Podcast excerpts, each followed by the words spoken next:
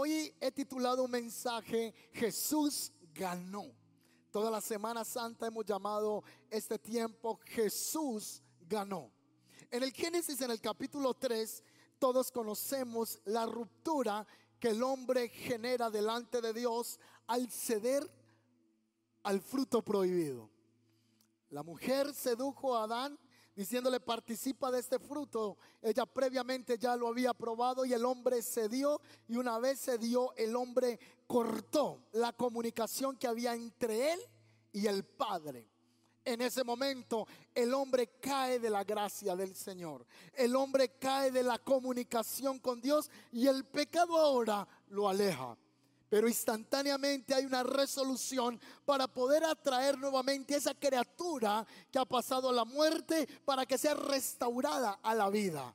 Por favor, si usted trajo Biblia, celular, anote, escriba, porque cada palabra que será impartida es palabra de vida esta mañana. Es el pan partido que es Cristo.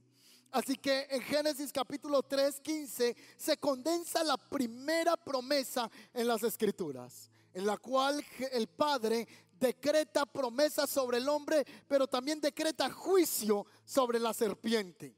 Así que le dice, pondré enemistad entre la simiente de la mujer y la simiente de la serpiente. Es decir, van a ser uno de la descendencia de esta mujer que te va a estripar la cabeza, Satanás, te va a vencer.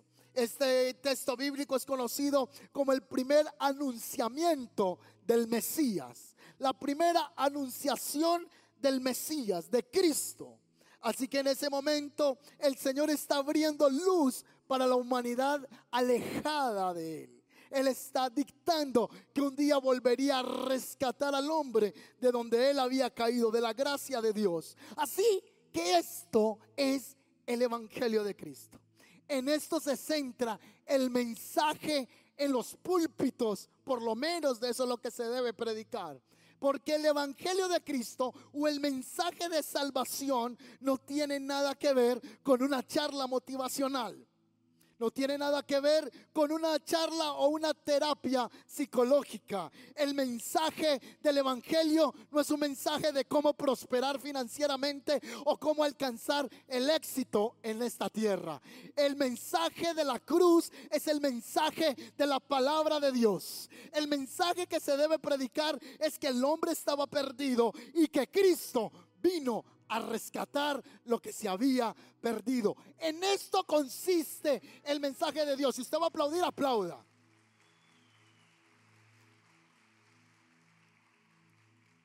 Levánteme la mano si alguien necesita unas manos prestadas. Si alguien necesita unas manos prestadas, por favor a los servidores le dicen si necesita de a uno o de a par para que pueda aplaudir esta mañana el Señor. Amén. Hoy le estoy diciendo que esto es lo que se trata el Evangelio. Que usted y yo estábamos lejos de Cristo, que estábamos apartados, que el problema de la humanidad se llama pecado. De eso se trata el Evangelio. Así que de Primera de Corintios, el capítulo 15, versículo 3 al 4, San Pablo nos va a condensar el poderoso Evangelio en el cual usted y yo hemos creído. Pablo dice lo siguiente, yo le transmití a ustedes lo más importante. Atención a eso. Pablo está diciendo, hay mucho que enseñar, pero yo me enfoqué en enseñarle lo más importante. Las demás cosas son importantes, pero no son, no son tan importantes como a lo que yo me dediqué a enseñarles. Yo le transmití a ustedes lo más importante y lo que se me había sido transmitido a mí también. Cristo murió por nuestros pecados tal como lo dicen las escrituras. Y fue enterrado y al tercer día fue levantado de los muertos, tal como lo dicen las escrituras. Este mensaje era el mensaje base de la iglesia primitiva. La iglesia primitiva solo difundía el mensaje de que Cristo había muerto en la cruz del Calvario y que había venido a buscar lo que se había perdido. Ese fue el mensaje que se concentró San Pablo Solo que con los años el mensaje se fue pervirtiendo, se fue desviando. Pero el mensaje central de la iglesia primitiva es que Cristo vino a buscar lo que se había perdido. En segunda de Corintios, el capítulo 2, versículo 2.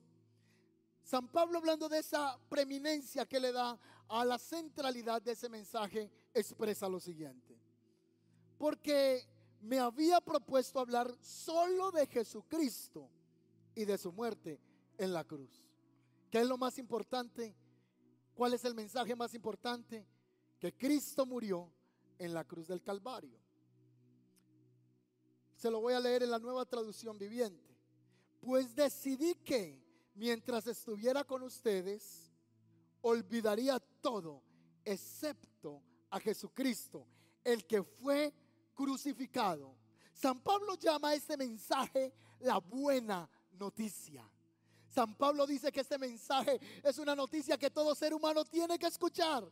Que Cristo murió, pero que Cristo resucitó. ¿Cuántos han recibido aquí buenas noticias?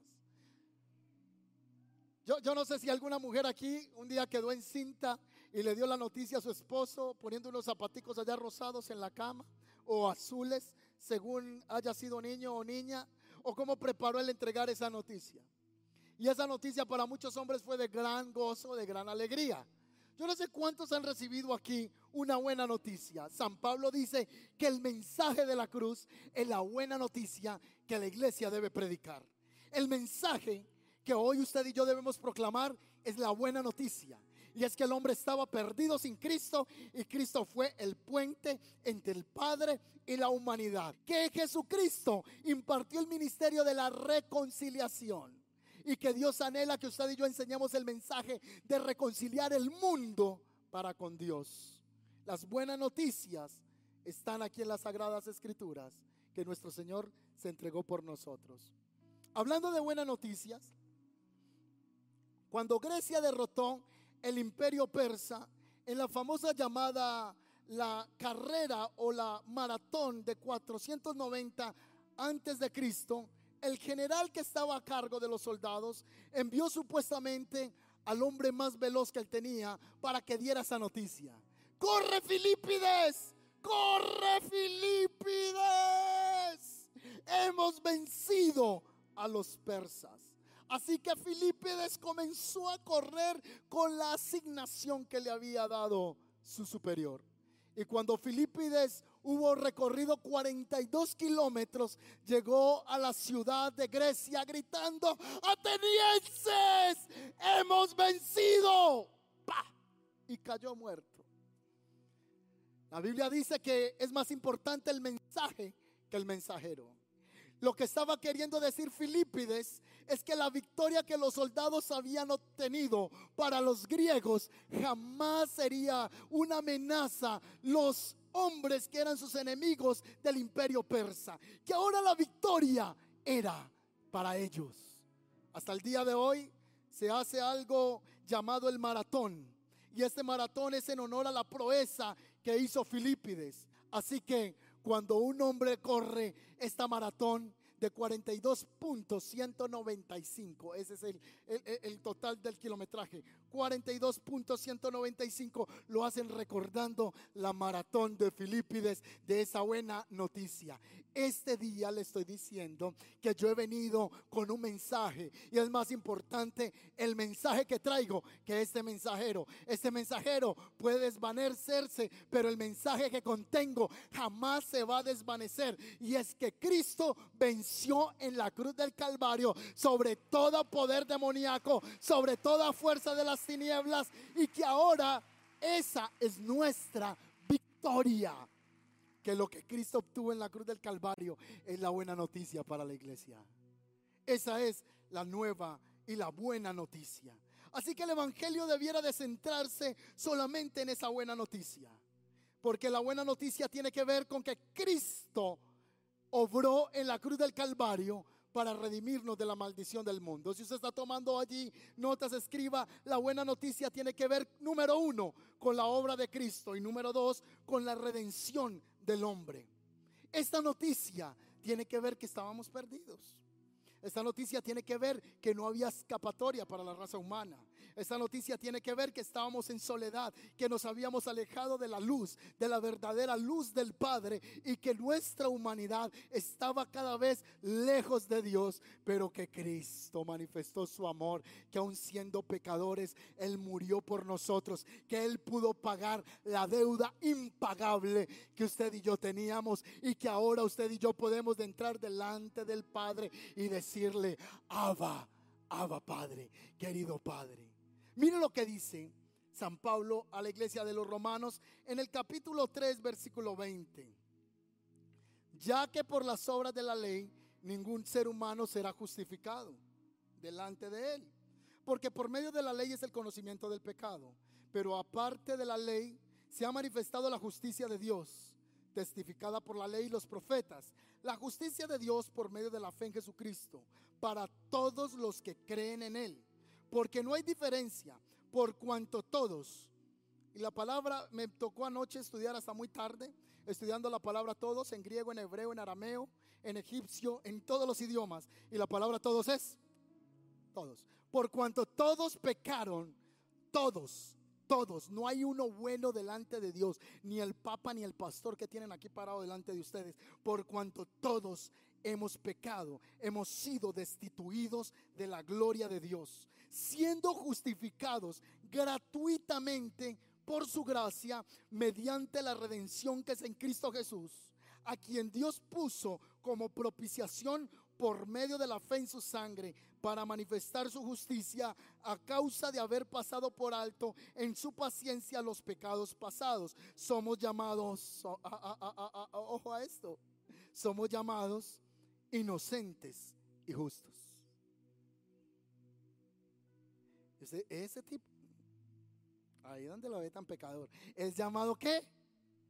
Inocente y justo, sin serlo ante la corte celestial. Por lo que Cristo hizo en la cruz del Calvario, usted y yo somos justificados gratuitamente y somos llamados inocentes delante del Padre. Así que cuando el acusador de los hermanos, el que habla en Apocalipsis, Satanás, viene a acusarte delante de Dios y a decir, mira, es que él es un mentiroso, el Señor te mira y cuando te mira, ve a Cristo a ti porque tú has aceptado el sacrificio de Cristo en la cruz del Calvario. Y ya el Señor no ve un hombre pecador, sino que ve un hombre redimido por la sangre del Cordero. ¿Cuántos dicen amén a eso?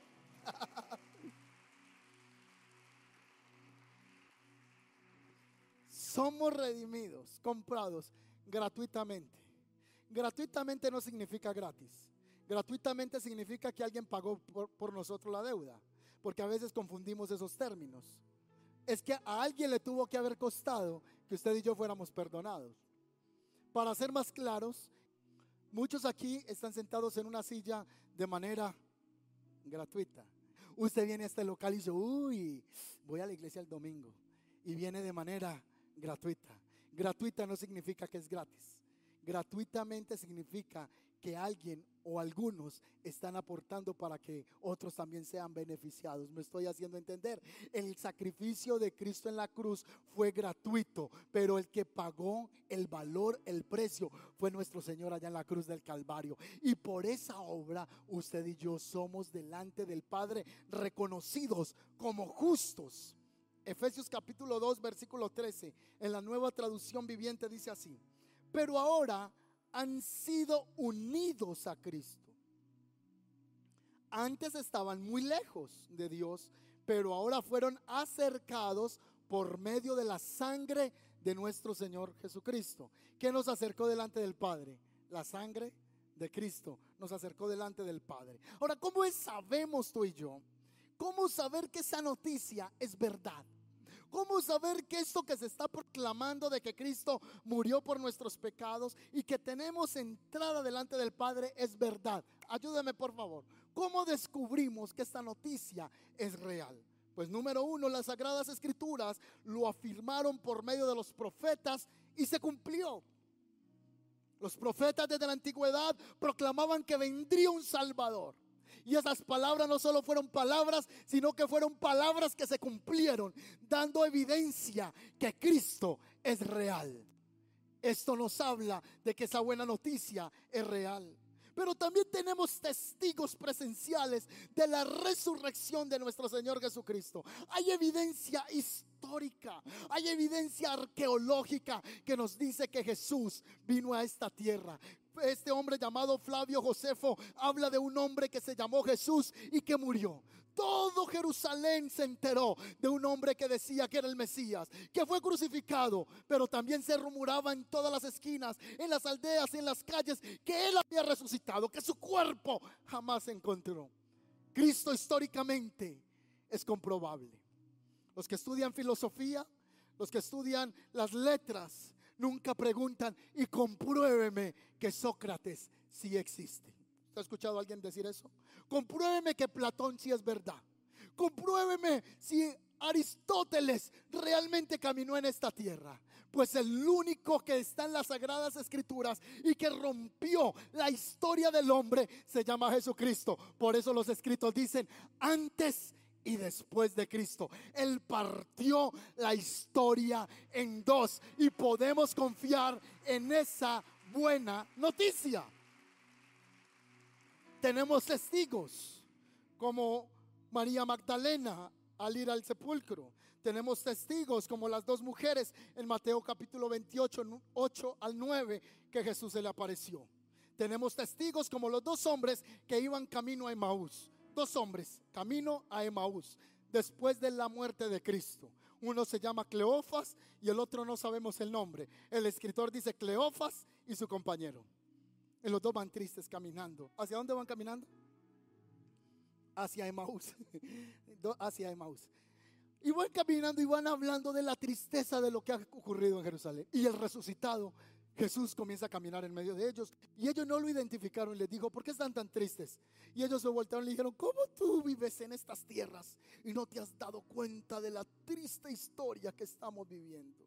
Del momento tan crucial que está experimentando Israel. Y comenzaba a hablar con ellos. Y cuando llegó a la casa, se sentó a comer con ellos y partió el pan. Y cuando les partió el pan, les abrió el entendimiento y pudieron ver que ese era Cristo, el Hijo de Dios. Testigos oculares.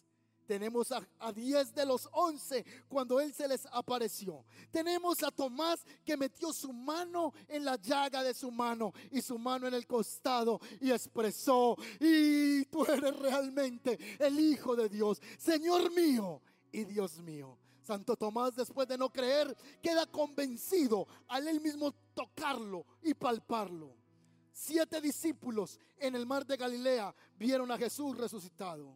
En un tiempo no especificado, según Primera de Corintios, San Pablo dice que Jesús se le apareció a más de 500 personas. En la psicología eso es un trauma por ausencia de un ser querido.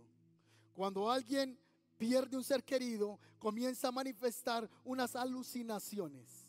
No sé si usted ha escuchado gente que dice que perdió a la mamá y comienza a ver la mamá en la madrugada, en la noche, caminando. Y es un trauma que tiene que resolver pero aquí no tenemos a más de 500 traumados viendo al mismo tiempo la misma escena, el mismo cuadro. No, ellos están viendo al Mesías y más de 500 fueron testigos de que Él había resucitado.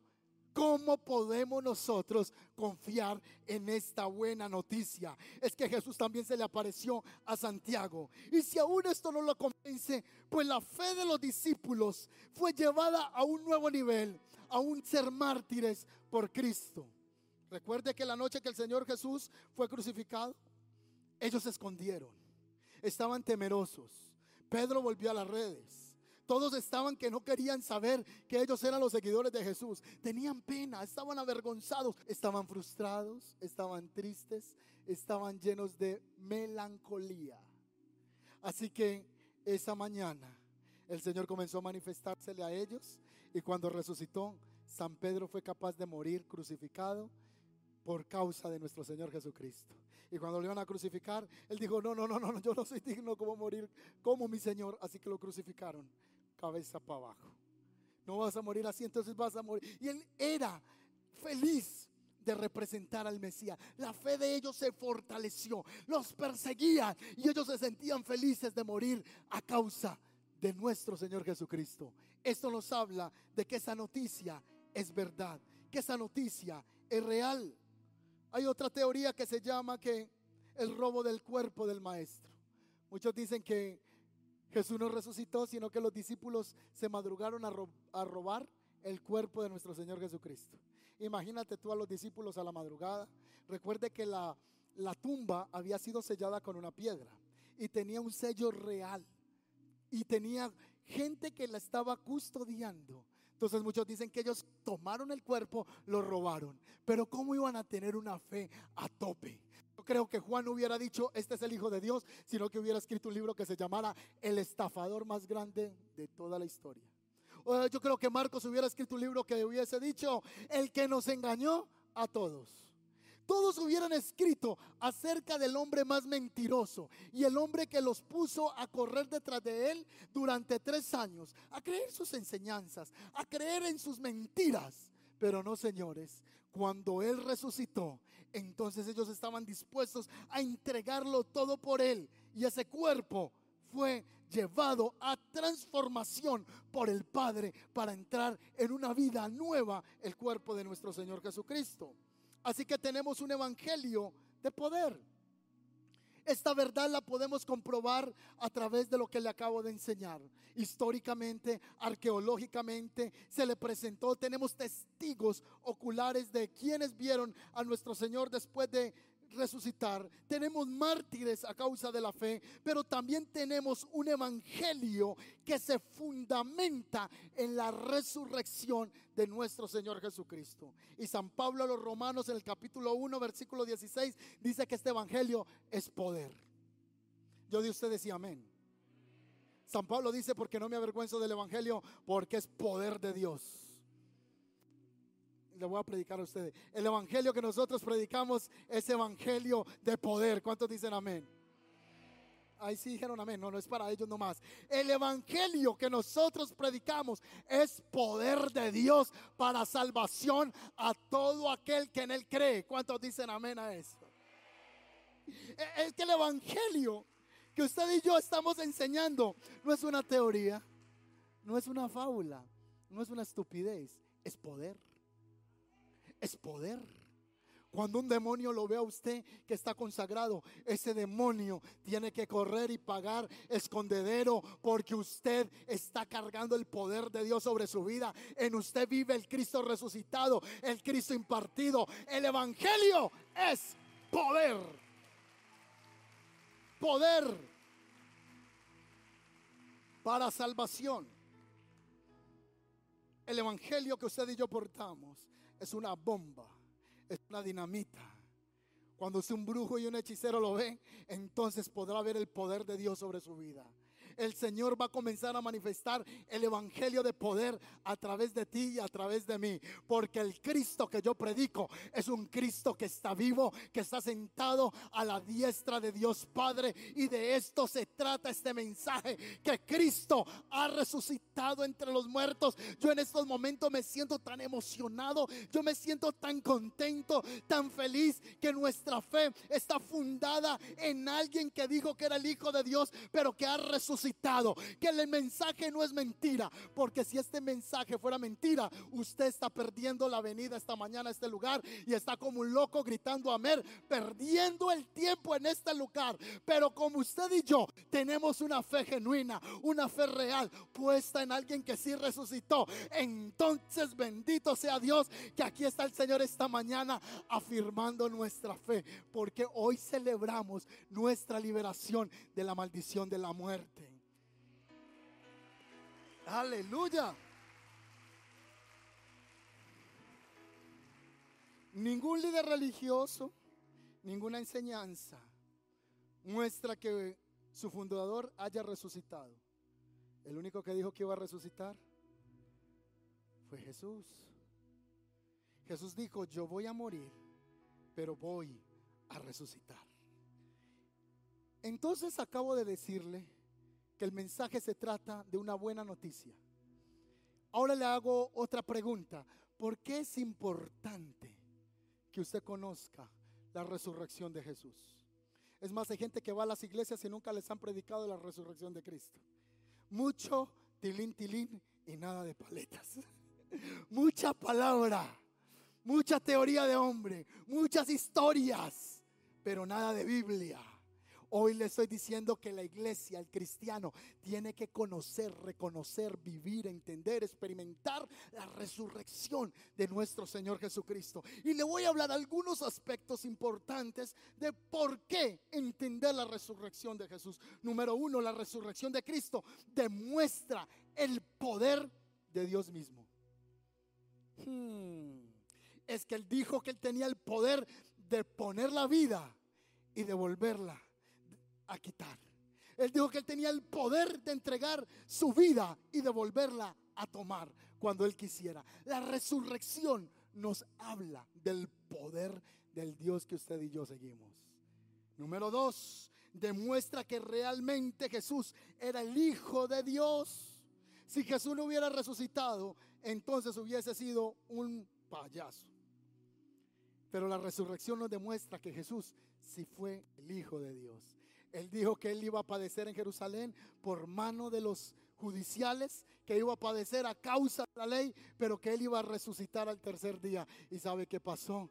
Cristo resucitó. Y esto nos habla de que Él es el Hijo de Dios. Es importante entender la resurrección porque nos demuestra que Él es la resurrección y la vida. Él es las dos cosas. Él es la resurrección y es la vida. En Juan 11:25 Jesús dijo, yo soy la resurrección y yo soy la vida. Ojo a lo que les voy a enseñar ahora. Es importante entender la resurrección porque la resurrección demuestra que la confesión de nuestra fe está basada en lo que Él hizo ese día en la cruz del Calvario. Demuestra que la confesión de la resurrección es la base de nuestra fe. Es importante entenderlo, porque evangelio, evangelio sin resurrección no, no, sirve para nada. Si usted va a una iglesia y se congrega y usted no sabe que Cristo resucitó, ese evangelio no sirve para nada. Y tiene que comprenderlo. Y mire lo que le voy a leer en Primera de Corintios capítulo 15, versículo 14. Dice, si Cristo no resucitó, vana es entonces nuestra predicación. Vana también en nuestra fe y somos hallados falsos testigos de Dios, porque hemos testificado de Dios que Él resucitó a Cristo, el cual, al cual no resucitó. Si en verdad los muertos no resucitan, porque si los muertos no resucitan, tampoco Cristo resucitó. Y si Cristo no resucitó, vuestra fe es vana. Y aún estáis en vuestros pecados. Entonces también los que durmieron en Cristo perecieron. Y si en esta vida solamente esperamos en Cristo, somos los más dignos de conmiseración de todos los hombres. Más ahora, más ahora, Cristo ha resucitado entre los muertos. Primicias de los que durmieron. Es hecho por cuanto la muerte entró por un hombre, también por un hombre la resurrección de los muertos. Porque así como en Adán todos mueren, también en Cristo todos serán vivificados. Porque es importante entender la resurrección de nuestro Señor Jesucristo, porque en ella se basa nuestra fe. La fe de nosotros no se basa en un pastor famoso. La fe de nosotros no se basa en un artista famoso cristiano. Nuestra fe no se basa en moda evangélica. Nuestra fe no se basa en un ser humano. Nuestra fe se basa de que Cristo murió en la cruz del Calvario y resucitó al tercer día. En eso se basa la fe del cristiano. ay, ay, ay. Ay, ay, ay. Porque es importante entender la resurrección? Porque nos demuestra que los que hemos creído en Cristo, un día también seremos resucitados. Ajá, como me están escuchando. Granada. Bomba. En serio, yo nunca había escuchado eso. Los que creemos en Cristo, nos identificamos con Él en su muerte, pero también nos identificamos con Él en su resurrección. Quiere decir que en el futuro usted y yo seremos resucitados entre los muertos. En otras palabras, el que cree en Cristo nunca muere. El que cree en Cristo deja de estar en esta tierra temporalmente, porque Él ya está en la vida eterna y Cristo es la vida eterna. Mi abuelita 91 años. Vino hace cinco años a esta iglesia cuando estábamos en el parque del poblado y nos saludó. Mi abuelita estaba ya muy viejita, ya estaba con un cabello muy blanquito y era una mujer temerosa del Señor. Y mi abuela se fue de esta tierra, pero eso no quiere decir que ella no esté viva. Porque los que creemos en Cristo, aunque estemos muertos, viviremos. Y mi abuela, ¿sabe? Les cuento, mi abuelita no se murió, pasó de esta tierra a estar en la presencia de Dios. Y sabe que allá está más joven, está más hermosa. Y mi abuelo murió de 70 años. Francisco, les cuento un secreto. Mi abuelo era cristiano.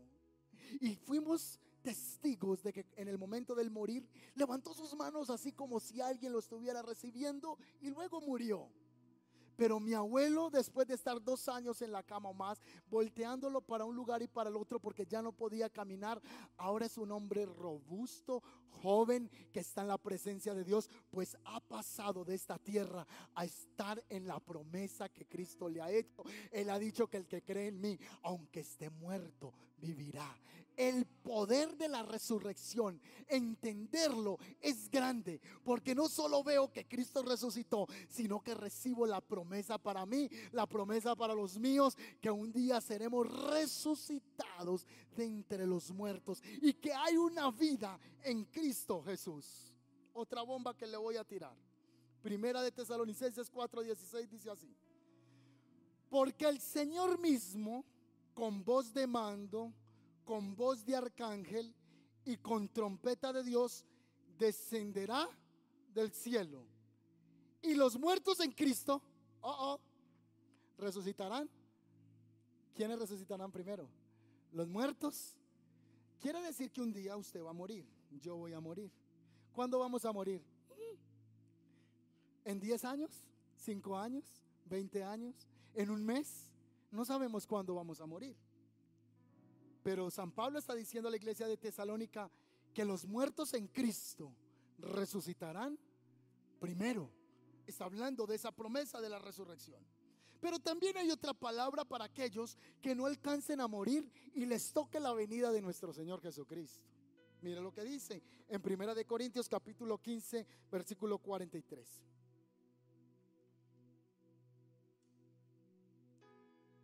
Voy a leer primero este pasaje. Cuando alguien muere, se entierra su cuerpo. Claro, eso es lógico, ¿cierto? Cuando alguien muere, se entierra su cuerpo. Y ese cuerpo se vuelve feo y débil. Sí, es verdad. Pero cuando esa persona vuelva a la vida, su cuerpo será fuerte, será hermoso y no volverá. Ya no va a volver a qué? A morir. Se entierra el cuerpo físico, pero resucita un cuerpo espiritual. Luego dice Pablo, así como hay cuerpos físicos, hay también cuerpos espirituales. ¿Sabía que usted un día va a resucitar si muere en esta tierra? Que todos los que muramos en esta tierra jamás pasaremos a muerte eterna los que estamos en él. Ay, ay, ay, qué bendición. Aunque este cuerpo se va envejeciendo, entonces un día vamos a ser transformados. Otra bomba. San Pablo dice, les voy a entregar un misterio. Un misterio. Tan misterioso Pablo. Pablo dice, les voy a dar un misterio. Eh, traten de, de comprenderlo. Él dice, he aquí, os digo un misterio. No todos dormiremos. La palabra dormir es no todos moriremos. Pero eso sí les digo, no todos van a morir, pero todos sí seremos transformados en un abrir y cerrar de ojos. Cuando el Señor venga por segunda vez, este cuerpo corruptible no podrá entrar a la presencia incorruptible. Así que San Pablo dice que este cuerpito que usted tiene, este cuerpito que yo tengo, será transformado. Porque los que hemos creído en Él, entonces también seremos partícipes de la resurrección del postrer tiempo. Si a usted se le fue un familiar o alguien está diciendo se murió eh, Julanito de tal enfermedad, No, no, Él dejó de estar en esta tierra temporalmente, de vernos. Pero un día nos vamos a reunir todos en la presencia del Señor. Un día yo me voy a encontrar allá con el hermano. ¿Cómo está, hermano? Me alegra verlo. Wendy, Dios la bendiga. ¿Cómo está? ¿Y dónde está la mamá? Está por allá jugando con un ángel. Y Mateo está por allá hablando con San Pedro. Hermano Cristian Anclares, me alegra verlo. ¿Y dónde estabas? No estaba hablando con Noé hace poco. Un día usted y yo estaremos en las moradas eternas. Jesús dijo, escuche esto, escuche. Jesús dijo, es necesario que yo me vaya. Porque donde yo esté, también quiero que ustedes estén conmigo. Yo me voy adelante y me voy a preparar un lugar para ustedes, unas moradas eternas. Y un día vendré y les tomaré nuevamente. Un día, Cristo, Dios hecho carne, el mismo que vino y murió en la cruz, que vino como siervo, vendrá por segunda vez y ya no va a venir como siervo, va a venir como rey. Y va a venir a poner justicia y a decretar juicio sobre las naciones de la tierra. Y yo quiero estar preparado para ese día glorioso. Cristo viene por segunda vez a la tierra, en su cuerpo glorificado y en su pecho y en su muslo dice, Rey de reyes y Señor de señores. Y nadie podrá detenerse ante él y toda lengua confesará que Jesucristo es el Señor y toda rodilla habrá de doblarse y toda mano habrá de levantarse de los que están en el cielo, de los que están en la tierra y de los que están debajo de la tierra y confesar que Jesucristo es Dios, que Jesucristo resucitó en entre los muertos, que Jesucristo ganó. Jesús le ganó a la muerte. Perdóneme que usted tenga un pastor gritón y al que no le gusta que grite, tapese los oídos. Él diga conmigo, tengo un Cristo que ganó. No, pero es que eso así no. no. Si yo le digo, hermano, se ganó la lotería 50 mil millones. ¿Usted qué hace? ¡Ah! Yo le estoy diciendo, Cristo ganó sobre la muerte. Ay, sí. Eh, a ver, a ver, a ver, a ver, a ver, cómo es. Póngale volumen al baterista, a ver. Cristo ganó sobre la muerte.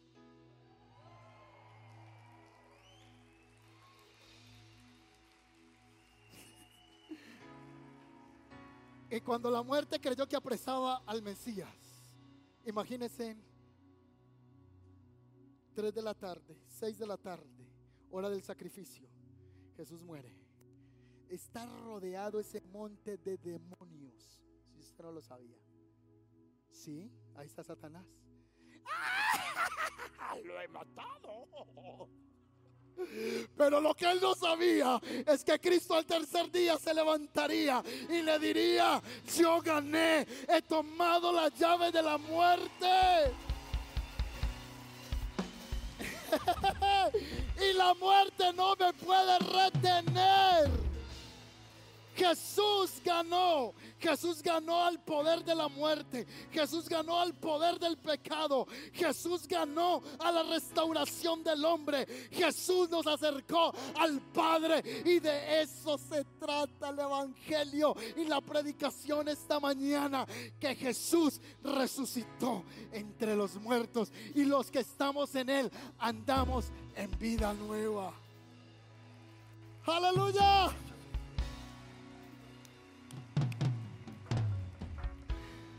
Está aún oscuro, está aún oscuro. Todavía el sol no ha salido. Pero unas mujeres, María Magdalena, Juana y otras María y otra María, se van y se preparan unos lienzos, unos aromas para poder ir a llevarlo a la tumba y cuidar el cuerpo de Jesús. Pero mientras van caminando ven a lo lejos que los guardias romanos ya no están, que la piedra que estaba en la tumba está removida y ellos se asustaron y dijeron, ¿qué ha pasado aquí? Salieron corriendo los soldados romanos, han robado el cuerpo, han hecho algo, corrieron hasta llegar al lugar. Cuando María Magdalena entró a la tumba, encontró un joven con un aspecto de mucha juventud, uno sentado a la cabecera y otro sentado a los pies donde antes estaba el cuerpo de Cristo. Y el ángel se volteó y le dijo, ustedes porque buscan entre los muertos al que vive. Esta mañana nosotros tenemos uno que vive. Ayúdame con eso, por favor. ¿Por qué la piedra fue removida de la tumba? La piedra no fue removida de la tumba para que Jesús saliera. La tumba fue removida para que los testigos pudieran entrar. Porque él ya tenía un cuerpo transformado.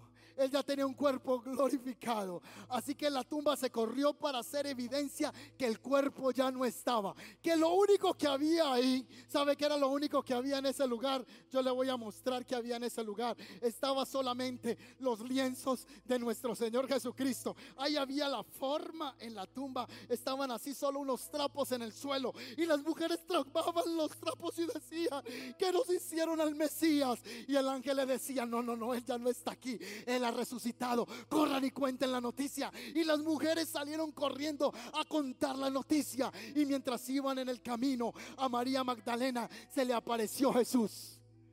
Y ellas se tiraron a los pies a adorarlo. A ellos llegaron a contarle a los discípulos. Y mientras hablaba con los discípulos, Pedro dijo, no, no esto no es cierto. Y Pedro salió corriendo con otro discípulo, que el evangelista no le dice el nombre, y salen corriendo, pero en el camino el otro discípulo se le adelantó a Pedro y entró primero. Luego entró San Pedro y se sentó en la tumba y tocó los trapos y dijo, esto es cierto, Él ha resucitado, Él ya no muere, Él ya no muere, Él ahora vive. El mensaje de la resurrección es un mensaje que afirma fe. Es el fundamento de nuestra fe. No coma gato por liebre. Coma palabra. No se deje engañar con mensajes.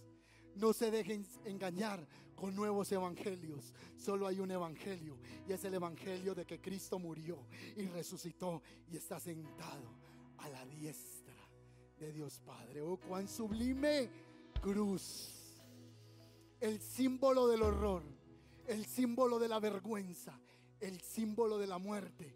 Jesús lo tomó para que fuera un símbolo de victoria, para decir, ahora no hay muerte, ahora no hay vergüenza, ahora no hay tortura que me pueda detener. Y yo ahora le doy vida a todos aquellos que crean en mi nombre, pues les puedo entregar esta vida en la que yo soy, la vida del Padre manifestada en ellos. Hay una canción que yo cantaba cuando estaba muy pequeño y yo no sé si usted la cantó también. Y esa canción decía,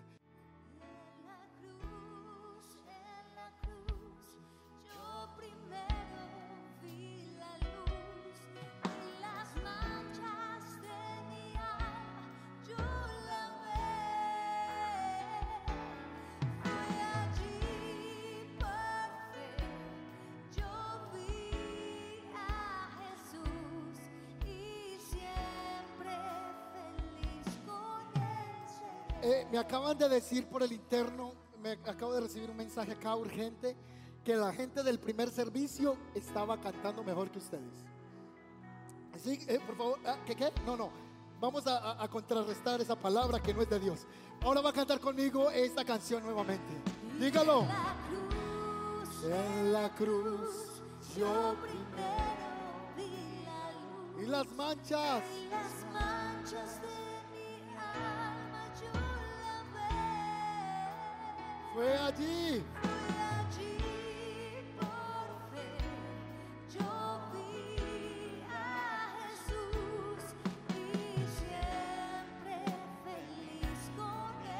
seré.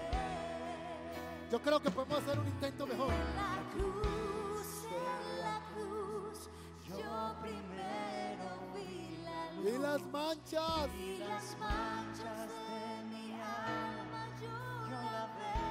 Fue allí por fe. Fue allí por fe. Yo vi a Jesús y siempre feliz con él seré. Vamos con una palma, ahí vamos. La cruz,